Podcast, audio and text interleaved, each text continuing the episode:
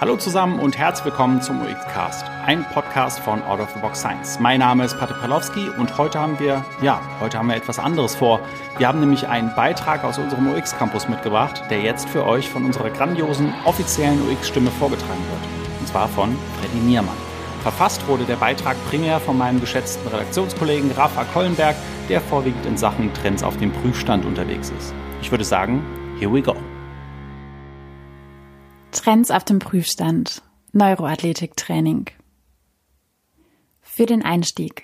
Das Neuroathletiktraining ist eine Trainingsmethode, welche in den letzten Jahren einen immer größer werdenden Anhang in der Fitness- und Rehabilitationswelt findet.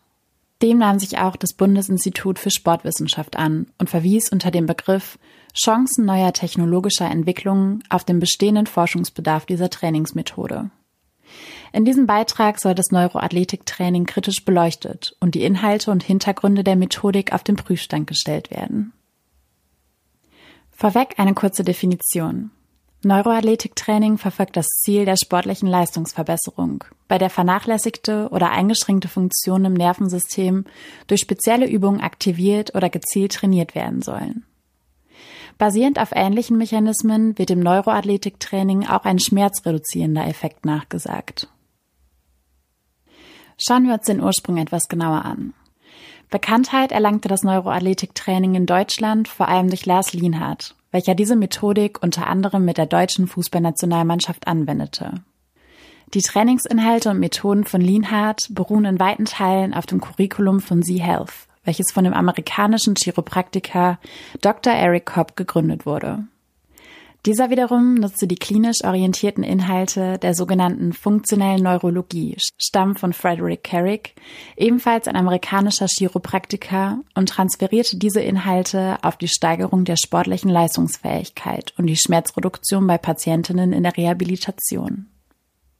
Die aus der Chiropraktik stammende funktionelle Neurologie als Ursprung des Neuroathletiktrainings basiert auf der Annahme, dass reversible Einschränkungen des Nervensystems, speziell des Gehirns, der Grund für eine Reihe verschiedener Krankheiten und Beeinträchtigungen sein können. Weiterführend geht es bei der funktionellen Neurologie dann darum, diese Einschränkungen des Nervensystems zu identifizieren und defizitäre Neurone und Gruppen von Neuronen positiv zu beeinflussen. Diese positive Beeinflussung kann durch eine Reihe verschiedener Stimuli, wie beispielsweise manualtherapeutischen Techniken vorgenommen werden. So bezieht sich die erste Referenz zur funktionellen Neurologie auf eine Publikation aus dem Jahr 1997, bei der Frederick Carrick propagierte, mithilfe von Wirbelsäulenmanipulationen einen Einfluss auf den blinden Fleck der Augen haben zu können. Gehen wir einen Schritt weiter und schauen uns physiologische Hintergründe und Annahmen an. Nach den Ansätzen des Neuroathletiktrainings liegt der Arbeitsweise des Gehirns ein vereinfachtes Modell zugrunde, welches zusammenfassend drei Dinge beschreibt.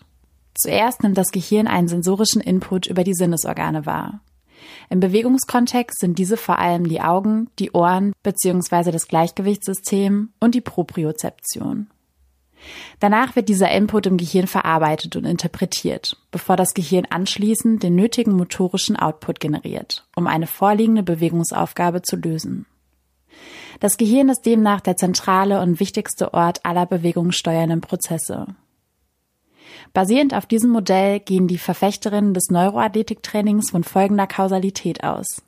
Je präziser die Information, die als sensorischer Input von den Sinnesorganen wahrgenommen wird, desto besser ist die Verarbeitung von Interpretation dieser Signale im Gehirn, was wiederum die letztliche Bewegungsqualität verbessert, die vom Gehirn und dessen motorischem Output generiert werden kann. Die Inhalte des Neuroathletiktrainings zielen konkret darauf ab, die Informationsverarbeitung und Interpretation im Gehirn zu verbessern, um davon ausgehend den motorischen Output und die Leistung zu verbessern. Um die Informationsverarbeitung und Interpretation verbessern zu können, gehen Befürworterinnen der Neuroathletik davon aus, dass man mit sogenannten neuronalen Übungen bestimmte Bereiche des Nervensystems gezielt aktivieren und trainieren kann. Die spezifischen Bereiche des Gehirns, die mit den Übungen der Neuroathletik trainiert werden sollen, orientieren sich an der Neuroanatomie. Bestimmte Gehirnareale und Strukturen stehen annehmlich mit spezifischen Aufgaben in Verbindung. Wird ein Gehirnareal mit neuronalen Übungen trainiert, verbessert dieses Areal seine Funktion, was zu einer Leistungsverbesserung in dessen spezifischer Aufgabe führt. Derselbe Gedanke wird auch für die Feststellung von Bewegungsdefiziten genutzt, um herauszufinden, welche Struktur des Nervensystems eine Funktionsverbesserung durch das Neuroathletiktraining benötigt. Hierfür werden spezifische Bewegungs- und Wahrnehmungstests angewendet, welche die vermeintliche Funktion eines oder mehrerer Gehirnareale widerspiegeln. Basierend auf den neuroanatomischen Verbindungen zwischen einem solchen Test und dem dafür zuständigen Gehirnareal kann demnach von Bewegungs- und Wahrnehmungsproblemen auf Dysfunktionen im Nervensystem geschlossen werden und andersherum. Betrachten wir den Ablauf des Neuroathletiktrainings anhand eines Beispiels etwas genauer. Eine Handballspielerin hat beim Sprungwurf Probleme, das linke obere Eck des Tors zu treffen. Die Neuroathletiktrainerin schaut sich die Athletin während des Wurfes an und vermutet, dass die Athletin zum entscheidenden Zeitpunkt des Wurfes das Ziel, also das linke obere Eck des Tores, nicht mit beiden Augen scharf sehen kann. Die Trainerin vermutet also, dass das binokulare Sehen der Athletin eingeschränkt ist, weshalb die einzelnen Augen nicht so koordiniert sind, dass sie beide gleichzeitig und deckungsgleich das entsprechende Eck im Tor sehen. Die Qualität der Informationen, welche die Athletin in diesem Fall also von ihren Augen bekommt, ist vermindert. Aus diesem Grund fällt es der Athletin schwer, den entsprechenden Anteil des Tors zu treffen. Nachdem das binokulare Sehen als Dysfunktion herausgestellt wurde, nutzt die Neuroathletiktrainerin einen sogenannten Brockstring als Trainingsmittel der Wahl, also ein optometrisches Instrument, welches aus einer Schnur mit verschiedenen Kugeln besteht, die man auf der Schnur bewegen kann. Anschließend trainiert die Athletin das binokulare Sehen an diesem Brockstring für einige Zeit, bevor eine erneute Testung des Sprungwurfes vorgenommen wird, um den Effekt des Trainings zu überprüfen. Im Idealfall ist durch eine solche Übung dann bereits wenige Minuten, nachdem der Sprungwurf initial problematisch war, eine Leistungssteigerung im Posttest zu erkennen. Der grundsätzliche Ablauf des Neuroathletiktrainings ist also folgendermaßen. Die Athletin weist Probleme mit einer bestimmten Bewegung auf. Die Neuroathletiktrainerin muss dann das Problem bzw. den informationsverarbeitenden Teil des Problems identifizieren. Anschließend wird die Informationsaufnahme und Verarbeitung, welche für das Problem verantwortlich zu sein scheint, mit Hilfe isolierter Übungen trainiert, um die korrekte Funktion des entsprechenden Anteils des Nervensystems wiederherzustellen. Schlussendlich kann die isolierte Funktionsverbesserung des spezifischen Areals in die sportliche Zielbewegung reintegriert werden, wodurch es im Vergleich zur Eingangssituation zu einer Leistungsverbesserung kommt. Diese Leistungsverbesserung ist nach den Ansätzen der funktionellen Neurologie und des Neuroathletiktrainings auf das Erreichen eines sogenannten Central Integrated State, abgekürzt CIS, zurückzuführen. Der CIS bezieht sich auf die Fähigkeit eines Neurons, aktivierende und hemmende Einflüsse zu integrieren und basierend darauf zu feuern. Neuronale Übungen sind hier vornehmlich als aktivierende Einflüsse auf die Zielneurone zu verstehen, welche deren Polarisationszustand positiv verändern und damit zu einer Funktionsverbesserung führen sollen. Die Dysfunktion im binokularen Sehen der Handballspielerin aus obigen Beispiel basiert nach dem Neuroathletiktraining nicht zwangsläufig auf einer tatsächlichen strukturellen Pathologie, zum Beispiel einem Schlaganfall, sondern möglicherweise auch auf dem, was die funktionelle Neurologie als sogenannte Functional Lesion beschreibt. Hiermit ist eine Funktionseinschränkung gemeint, die nicht auf einer strukturellen Veränderung beruht. Ziel der funktionellen Neurologie und des Neuroathletiktrainings ist es dann, diese Läsionen zu identifizieren und aktivierende Einflüsse bestimmter Übungen zu nutzen, um Gruppen von Neuronen im Sinne eines Central Integrated State positiv zu beeinflussen. Die Kritik hinter dem Ganzen. Aus wissenschaftlicher Perspektive steht das Neuroathletiktraining trotz seiner Verbreitung zunehmend in der Kritik was sowohl auf die neurophysiologischen Hintergründe und Annahmen als auch auf die Qualität der Studien zurückzuführen ist, welche diese Trainingsmethodik untersuchen. Schauen wir zunächst auf die Kritik der neurophysiologischen Hintergründe und Annahmen. Dass bestimmte Hirnareale für bestimmte Funktionen zuständig sind, ist ein häufig angebrachter wissenschaftlicher Fakt, wenn Neuroathletiktrainerinnen ihre Methode begründen. Dieser vermeintliche Fakt, dass eine spezifische Zuteilung von Gehirnareal und Funktion während bestimmter Bewegungen vorhanden ist, geht aus der Literatur so allerdings nicht hervor. Selbst wenn dies der Fall wäre, so hieß das noch lange nicht, dass man mit bestimmten Interventionen Einfluss auf die Aktivität spezifischer Gehirnareale oder Neurone nehmen kann. Im Gegenteil. Hier dazu ein Zitat. Es ist weitgehend unklar, ob die mit dem Training anvisierten Strukturen tatsächlich leistungsphysiologisch relevant sind und ob Effekte auch dort auftreten, wo Neuroathletiker das postulieren. Es gibt bisher keine wissenschaftlichen Untersuchungen, die bildgebend, physiologisch oder auf Ebene der Neurotransmitter die Effekte an den entsprechenden Stellen zeigen. Professor Dr. Klaus Reinsberger, Universität Paderborn. Als analoges Problem dieser Fehlinterpretation lässt sich auch das Wetter gut nutzen. Nur weil wir gewisse meteorologische Mechanismen des Wetters verstehen, können wir auf das Wetter noch lange keinen Einfluss nehmen. Neben diesen neuroanatomisch und physiologisch fragwürdigen Annahmen lässt sich ein weiterer Kritikpunkt im Moduldenken des neuroathletischen Ansatzes finden.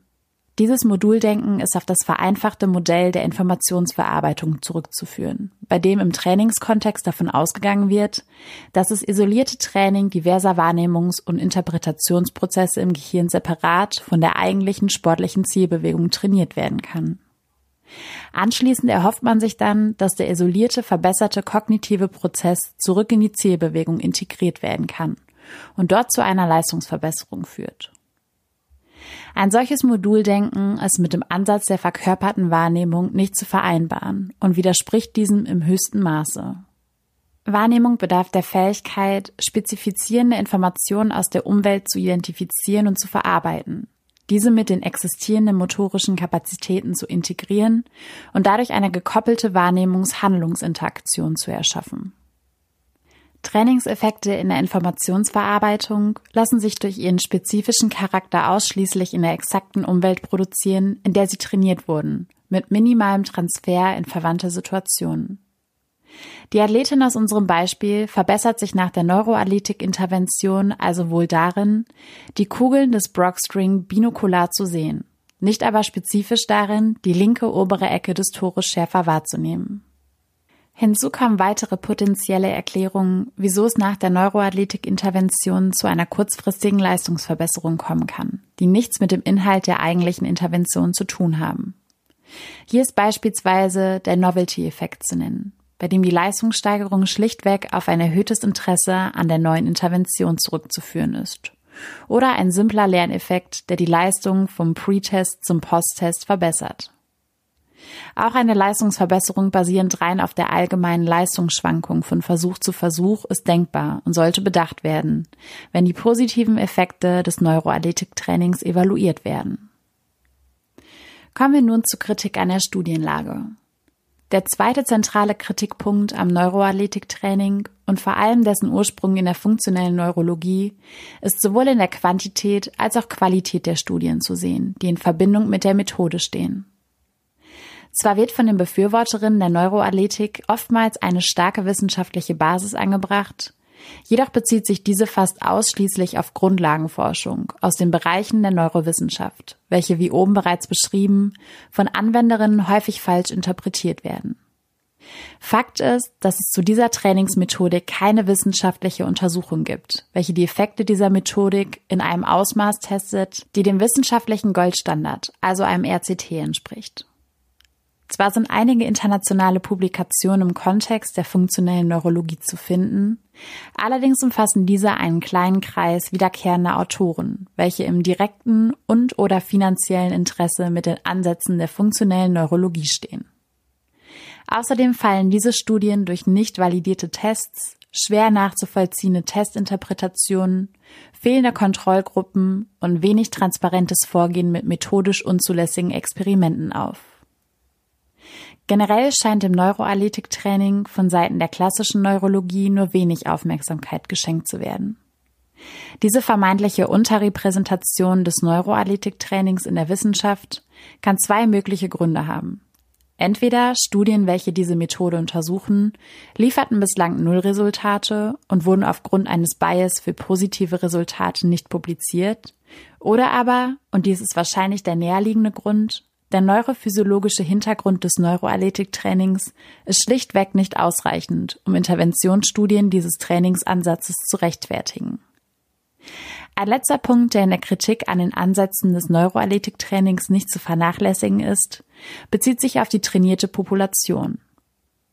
Defizitäre Funktionen in der Wahrnehmung in Richtung eines Normalniveaus zu verbessern, zum Beispiel Augenklappen bei Kindern, ist etwas ganz anderes als Personen, welche auf dem Nullpunkt der Funktion starten, besser zu machen. Es werden beispielsweise die Methoden der Optometrie seit Jahrzehnten erfolgreich zur Therapie von visuellen Dysfunktionen genutzt. Das bedeutet jedoch nicht, dass eine solche Therapie visuell unbeeinträchtigte Personen besser sehen lässt, wie es vom Neuroathletiktraining verbreitet wird. Fassen wir abschließend also nochmal kurz zusammen, was wir in diesem Beitrag gelernt haben. Im Neuroathletiktraining wird davon ausgegangen, dass Wahrnehmungs- und Kognitionsprozesse und die danach folgende Informationsverarbeitung im Gehirn isoliert von den spezifischen Informationen der Umwelt einer sportlichen Bewegung trainiert werden können. Ein solches Moduldenken widerspricht zentralen Aspekten der motorischen Kontrolle, wie der Wahrnehmungs-Handlungsinteraktion bei der eine Verbesserung der Wahrnehmung ausschließlich durch die individuelle und umweltspezifische Einstellung auf spezifizierende Informationen geschehen kann. Zitat Die Ansätze sind oft gut und spannend, aber ich fürchte, dass das ZNS hier stark vereinfacht wird und anatomische und physiologische Aspekte selektiv herausgegriffen werden, weil wir sie dann glauben, trainieren zu können. Professor Dr. Klaus Reinsberger Vielen Annahmen hinter dem Neuroathletiktraining fehlt jegliche wissenschaftliche Evidenz, da bis zum jetzigen Zeitpunkt unklar ist, ob die beschriebenen Trainingsinterventionen tatsächliche physiologische Veränderungen hervorrufen und welchen Einfluss ein solches Training tatsächlich auf das Ausüben der Zielsportart bzw. Zielbewegung hat. Auch sollte bezweifelt werden, ob das Neuroathletiktraining tatsächlich in der Lage ist, Schmerzen basierend auf den propagierten Mechanismen zu reduzieren. Tatsächlich könnte man dieser Trainingsmethodik möglicherweise sogar vorwerfen, völlig gesunde Sportlerinnen durch eine Fokussierung auf vermeintliche neuronale Dysfunktionen grundlos zu pathologisieren. Hier ist der gesamte Beitrag auch schon zu Ende. Wir hoffen wie immer, dass euch der Inhalt getaugt hat und falls ihr es noch nicht gewusst habt, all unsere Beiträge auf dem UX Campus werden zusätzlich vertont. Das heißt, ihr habt die Möglichkeit, diese anzuhören, zu lesen oder auch gerne beides gleichzeitig zu machen. Also bis demnächst auf dem OX Campus.